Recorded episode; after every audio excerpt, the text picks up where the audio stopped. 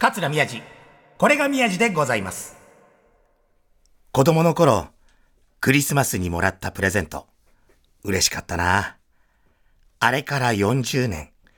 今は、サンタさんとは別に、我が子にプレゼントをあげている。手渡した時、満面の笑みでお礼を言ってくれるのが最高に幸せな瞬間だ。あれ？プレゼントあげているのはこっちなのに、自分が嬉しくて幸せになってるって。そうか。クリスマスプレゼントは、あげる方も幸せになれるんだ。だからサンタクロースは、あんなに長い間、世界中を飛び回っているんだな。サンタさん、ご苦労様っす。サンタ、クロス、メリー、クリスマス。桂宮治っす。はい、作家さんマイナス点です。作家さんマイナス評価です。はい、作家さん言及です。えークリスマスプレゼントなしです。あのもうこれ、なんサンタクロス、サンサンタクロース、これもう山田隆夫が言ってるようなギャグをさ、なぜ持ってくんだよ、こんなとこに。クリスマスイブに最悪な気分ですよ。メリークリス、クリスマス、桂宮治っす。おら、おら、悟空っす。クリスマスプレゼント、いいっすね。うち、かみさんが12月22日が誕生日で、ね。で、この間、えっと、まあ、これ撮ってんのが、えー、19日か、19日。昨日、ちょっといろいろあって、かみさんといろいろちょっとお出かけがあって、ちょっとどうしてもなんかかみさんが必要なものとかがあって、で、まあちょっと、えー今度年末に家族で旅行行くんで、その時にちょっと必要な、今あんまり変わんないから、ちょっとなんかカジュアルで、なんか物がたくさん、子供たちのものも入れられるような、その、キャリーケースのね、スーツケースとは別に欲しいって言うから、じゃあちょっと一緒にご飯がてら買いに行こうって言って、買いに行って、で、まあなんか、それなりのなんかこう、なんかそういうね、な、な、なんかこう名前を聞けばわかるようなブランドが何個かある中で行って、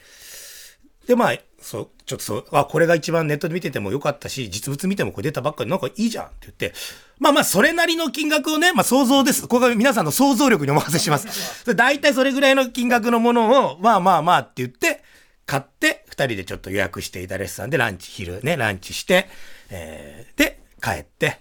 で、タクシー乗って、最後、ちょ、帰った。ちょ、あの、かっちゃんが、長男、小児のかっちゃんがね、あの、学校から帰ってくる時間に迫ってたから、そしたらかっちゃんが電話あって、どうしたのって言ったら、学校が早く終わってマンション入れないっていう地獄のような電話で、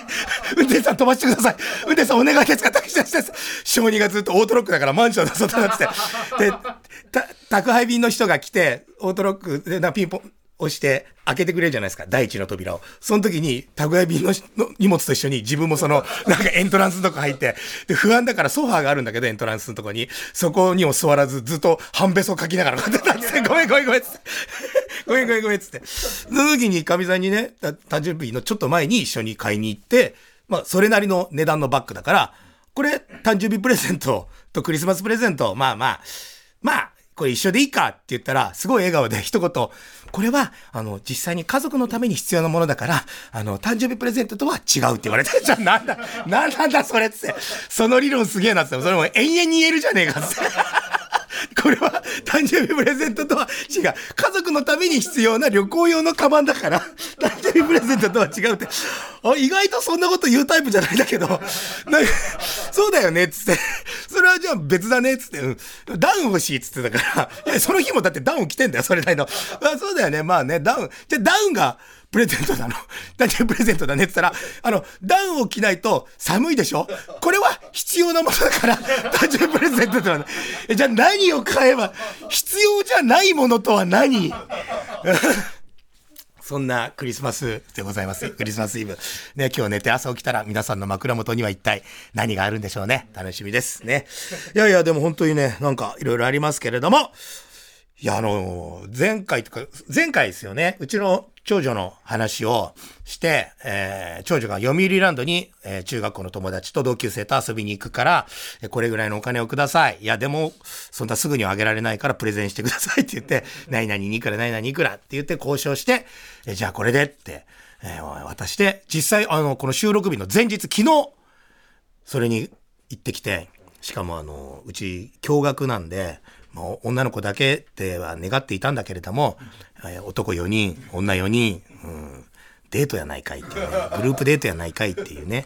うん、なんだもうパピーもつけ、ついていけばよかったなと思ったんだけど、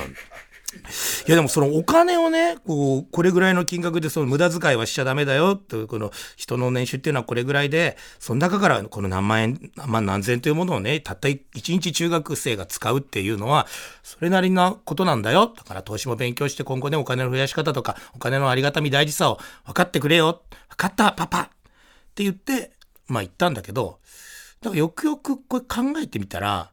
あいつもっと金使ってて、あの、その読売ランドに行くにあたって、当日のお金の交渉はしてたんだけど、その、その前に、行く日の前に、その、行く時のために必要なものを、買い物をママと言ってて。で、あの、うちの長女別に毎日あの、制服着て学校行くけど、あの、学校以外の時、裸で外歩いてるわけじゃなくて、洋服持ってんですよ。しかもね、なんだかんだ結構な数持ってんすよ。一緒に買い物行ったりとか、なんかどっか行ったり、ショッピングモールとか行ったりすると、ほぼほぼ、大体毎回服買うから、あいつ好きだし。でもまあいいやと。まあ欲しいものがあって、でも、持ってんですよ。かなりの数を。なのに、読売ランドに行くにあたって、新品の洋服が欲しいって言ったらしくて、えー、それ俺後から聞いて、いや、かみさんも今普通そういうの、いや、ダメだよとか言うのに、いや、まあなんか、ね、そう、気合が入る初めてのこの長距離お出かけだから、まあ、そうなのか。で、別に高いブランドのものとかではないんですよ。高いブランドのものとかではなくて、例えば GU のものだったりとか、でも本当何千円とかの、で、ブーツも、靴も新調してんですよ。で、ダウンでしょ？マフラーでしょ？インナーにあと、パンツ、なんか短い、なんか、今、キュロットって言い方しないよね。なんて言うんだろう、あれ。ちのちゃんなんて言うのイベントのスタッフがいるけど、なんて言うのキュロットでいいのかなショートパンツ？なんて言うんだろうね。それにまあタイツみたいなの履いて、だなんか、だ今時の若い子の、だあと髪の毛につけるリボン？だ髪の毛もコテとかでさ、中1だよめちゃくちゃ巻いてんのよ、朝から。で、なんかでっかいさ、ちょ、なんか蝶々みたいなでっかい黒いめ、なんか、リボンとかつけてさ、出勤前のキャバクラ嬢だよ、あれ、マジで。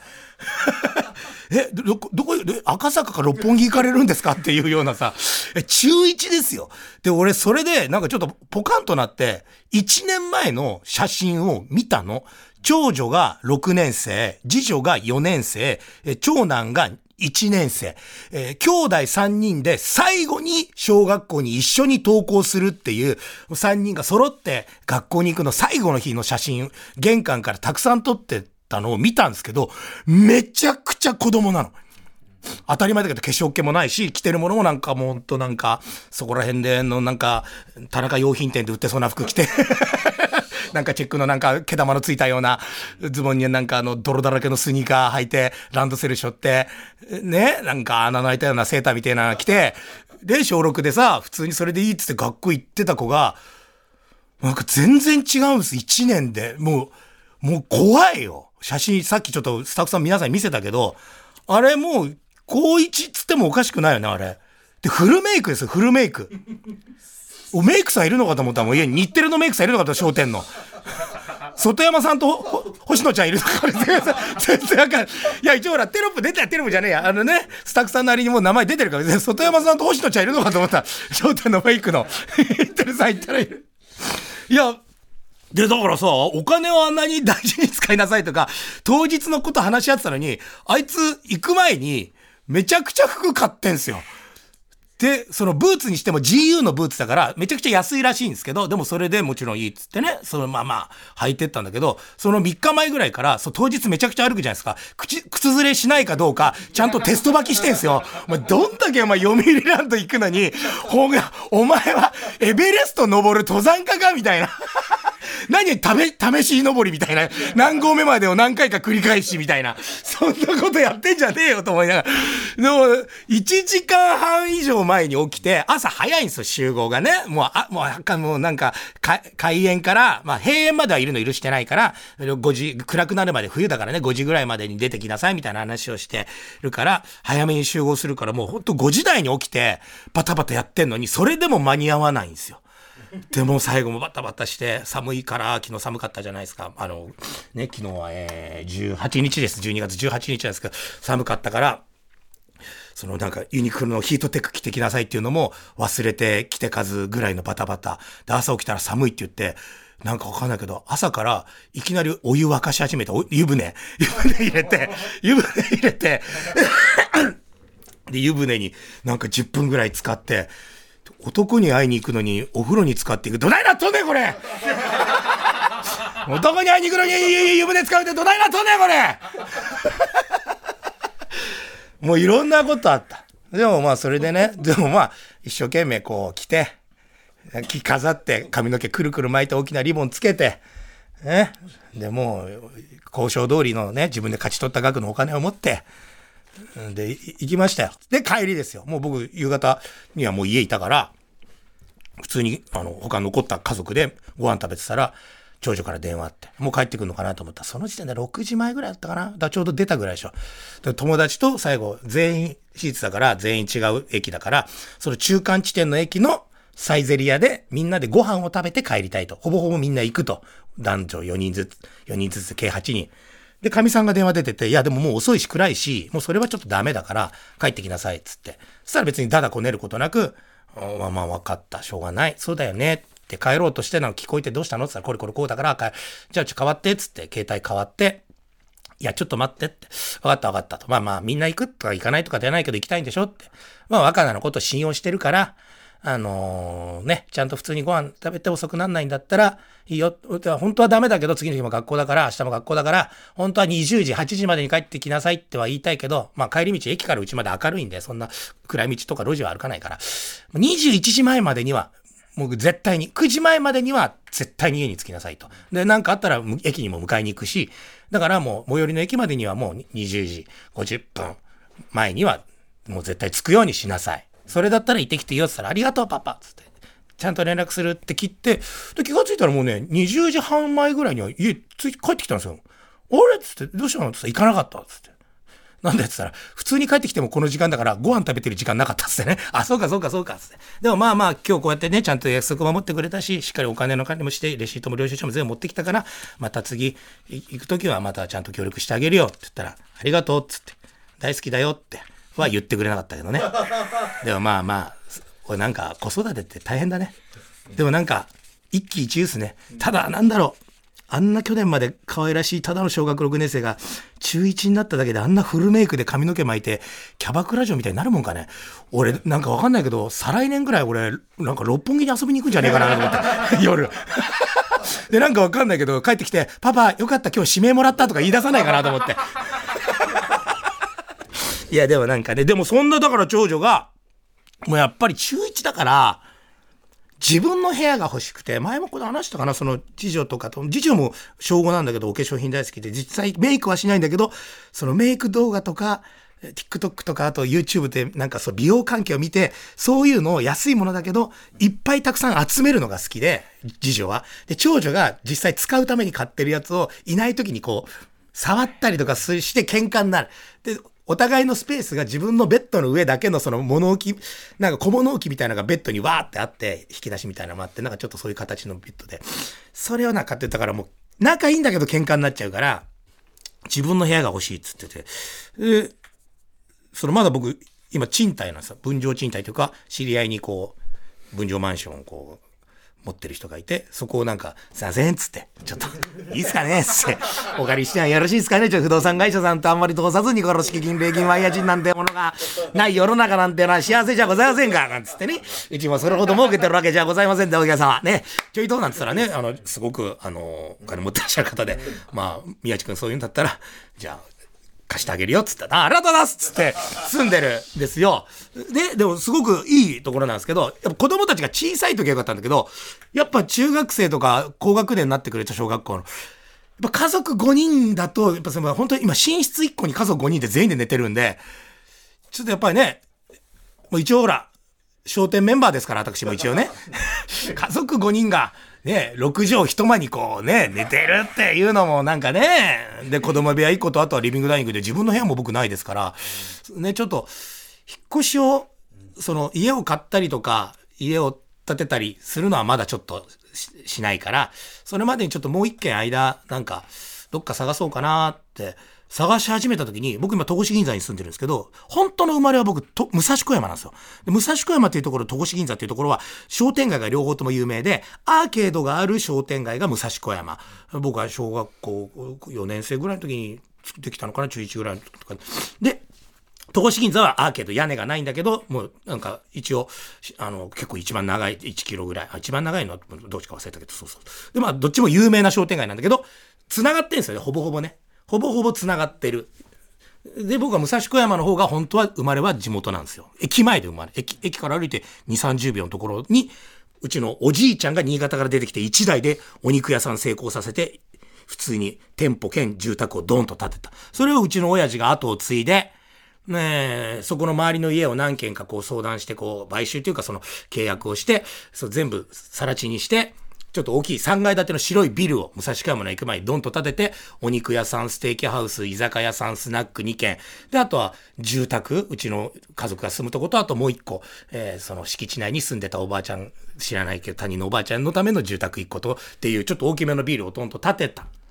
ね、駅前に。で、そこに住んでたんですけど、親が離婚しました。母親方に僕たち兄弟がついていきます。戸越銀座の方に、えー、まあ、ちょこちょこちょこちょこしながら最終的には戸越銀座に、えー、行きました。でも、武蔵小山のその、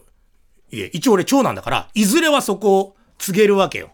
でもそれを、うちの親父は、なんか、知り合いの中学生の時の同級生の地元の不動産会社、同級生に、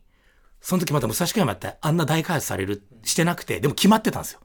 で、もう地下鉄にもなるし、も、元は地下鉄じゃなかったんです。普通に地上走ってたけど、今もう地下になってて、で、駅前の大開発も決まってて、あそこらにビルが、大きいこう、マンションが建ったりするみたいなんで、急行もと止まるか止まらないかとか、そんな、なってたのを知らされずに、めちゃくちゃ安い額で売ってんすよ、うちの家。で、千葉のすっげえと、もうほんと偏僻な駅から歩いて25分ぐらいするようなところに一軒家建ててんすよ。もう完全騙されて。で、それが他人のものになっちゃって、もう俺ものものでももうなくなるし、何してんだよと思ってたんですけど、いつか、あのビルを僕が買い戻してやるんだっていうのを僕高校生とか20代前半ぐらいの時にうちの母親に言ってたんですよ。いつか、あそこは、やっぱうちのおじいちゃんが作ったも、買ったところだし、うちの親父が潰したけど、俺が三代目としてあそこを絶対、こう買い戻してやる、みたいな話をよくしてたんですよ。で、なんかこう、住めるマンションないかな、子供たちが小学校って言ったら、その地域の、その、うちの家があったところが全部更地になって、今、本当にあの40、40何階建てのタワマンの店舗がドーンドーンって建ったんですよ。今建ってるんですけども、崎山駅前って。そこの最上階の部屋が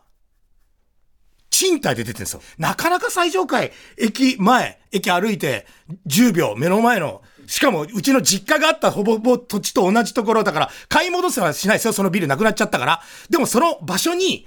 ドーンとでかいのが立って、そこの最上階が賃貸で出てます。そこはもちろん買うわけじゃないけど、2年間ぐらい仮住まいとしてでもそこ住めるってなんかちょっと自分の中で頑張ってきたなみたいな風に思えるじゃないですか。で、一応商店メンバーで毎日仕事してます。あの、ほぼほぼ休みなく全国回って頑張ってます。自分で言うのもあるけど。で、家賃を調べたんですけど、これ本当は無理なんだよ。本当は無理なんだけど、あの、家賃が70万だったんですよ。70万。いや、無理よ。無理だけど、いや、でも、まあ、一応、商店メンバーとして、ちょっと、どうだろうね？ってかみさんに相談したら、まあ、毎日一生懸命頑張って仕事してるし、ずっとそんな払い続けるのはあれだけど、今、この瞬間2年間ぐらい、元住んでたところだし、お父さんとかお母さんとか家族との思い出もあるだろうし、その見てた景色ですから、その、駅ま、駅まですぐとか、ここで立ち食いそば食べてたなとかいう思い出も、もう一回取り戻すために、そう、ちょっと背伸びして、よしそこ行こうつって。決断しました宮地君おめでとう皆さん聞いて、聞いてますか？今払ってる家賃の何倍か。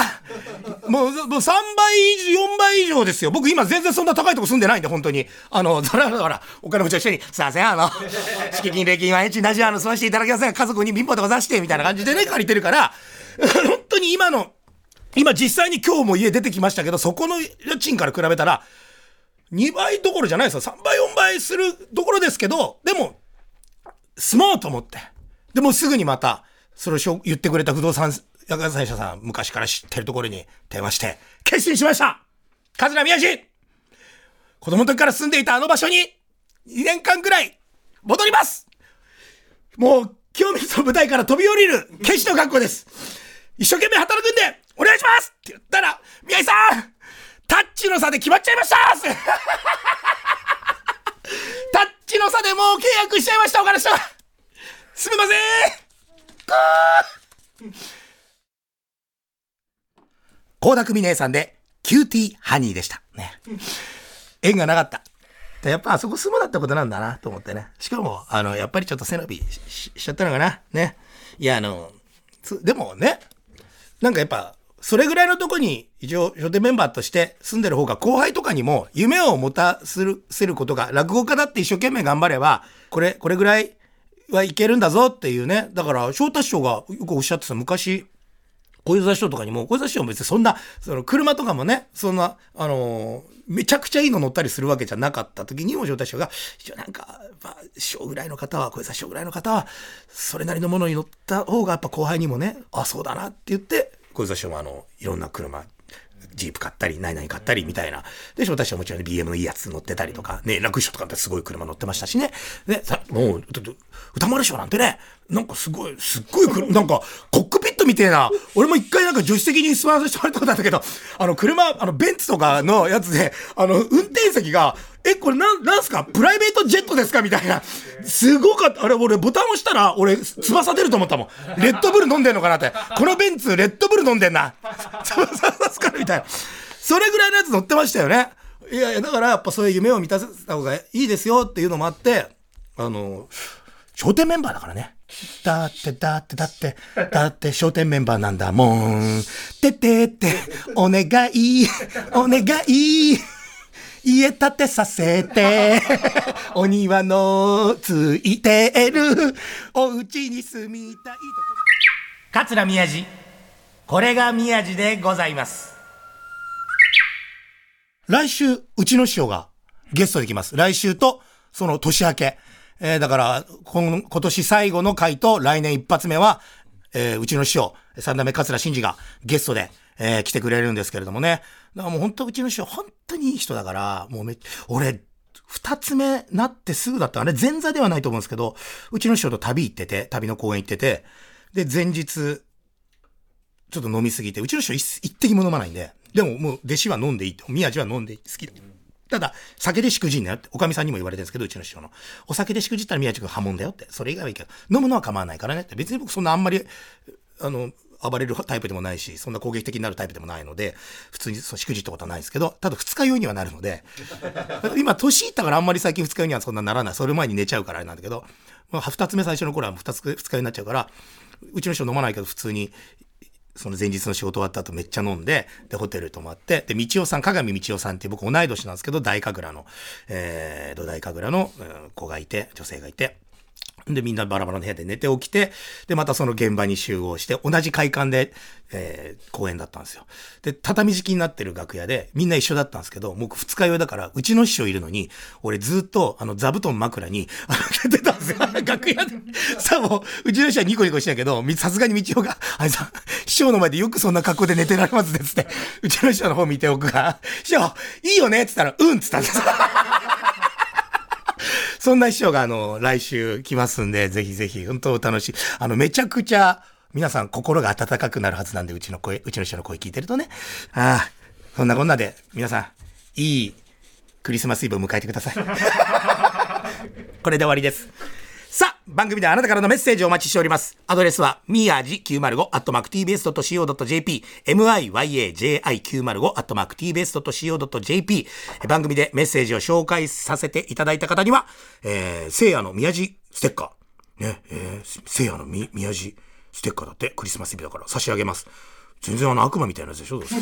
住所を忘れないで書いてください。また過去の放送はすべて、ポッドキャストで聞くことができます。番組公式 X のフォローもお願いします。それではまた、来週お会いしましょう桂宮治でございました。いいクリスマスイブを迎えてください。来週は、うちの師匠、来るよ。